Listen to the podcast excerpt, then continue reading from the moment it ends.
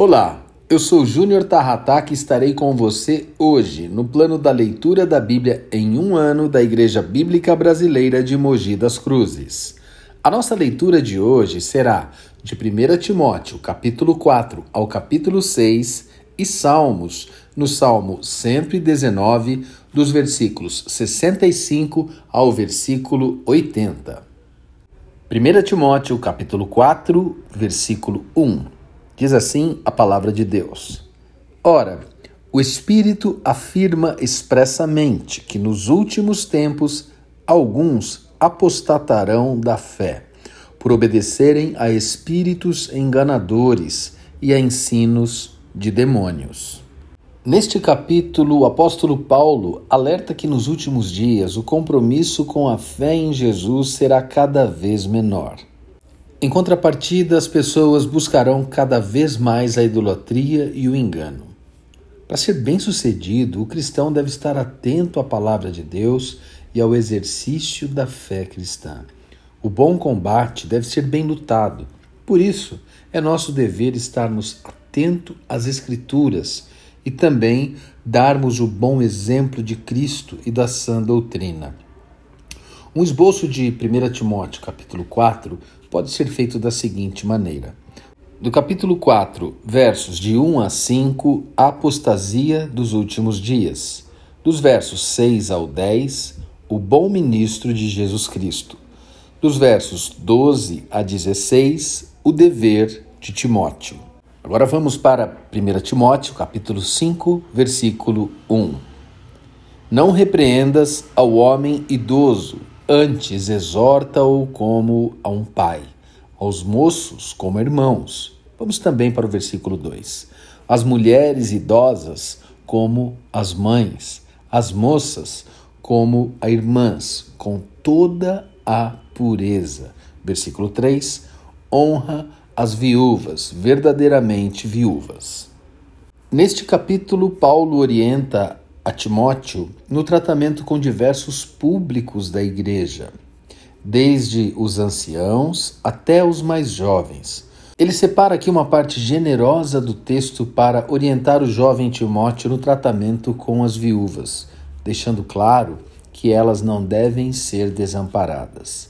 É importante termos em mente que esta carta a Timóteo ela serve hoje também como orientação para os pastores nas igrejas, para que as igrejas utilizem essa carta como uma prescrição.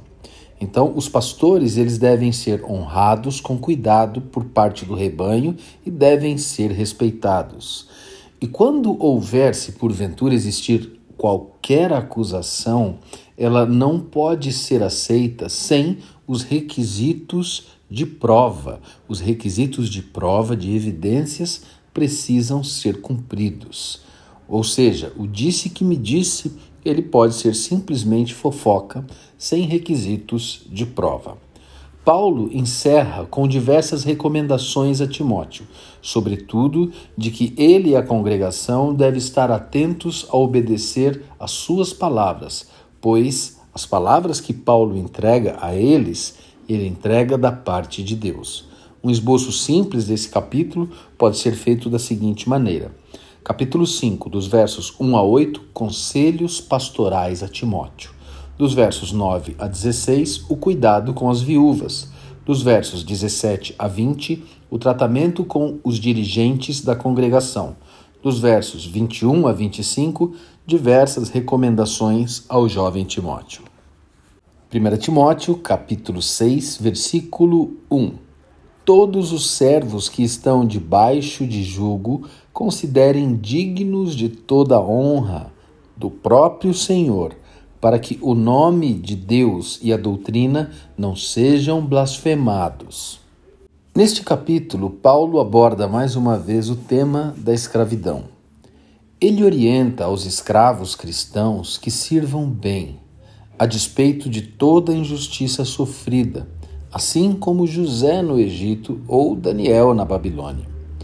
Se alguém não quiser aceitar as suas recomendações, este não tem parte com Jesus e é desobediente. Ele deixa isso bem claro nesta, neste capítulo. O valor da piedade excede ao valor da ansiedade e da ganância. Com isso, ele ensina que devemos estar satisfeitos e gratos, tendo o necessário para viver de forma digna, ou seja, sem esbanjar, sem a necessidade de ostentação, mas viver de forma digna. Aos ricos deste mundo, ele orienta que sejam ricos para com Deus, que se encham de boas obras e que sejam generosos. Um esboço do capítulo pode ser feito da seguinte maneira: do capítulo 6, versos 1 e 2, nós vemos o dever dos escravos. Dos versos 3 ao 4, aos desobedientes, um recado para os desobedientes. Dos versos 5 ao 10, a piedade é grande fonte de lucro. Dos versos 11 a 16, guardando a justiça de Deus.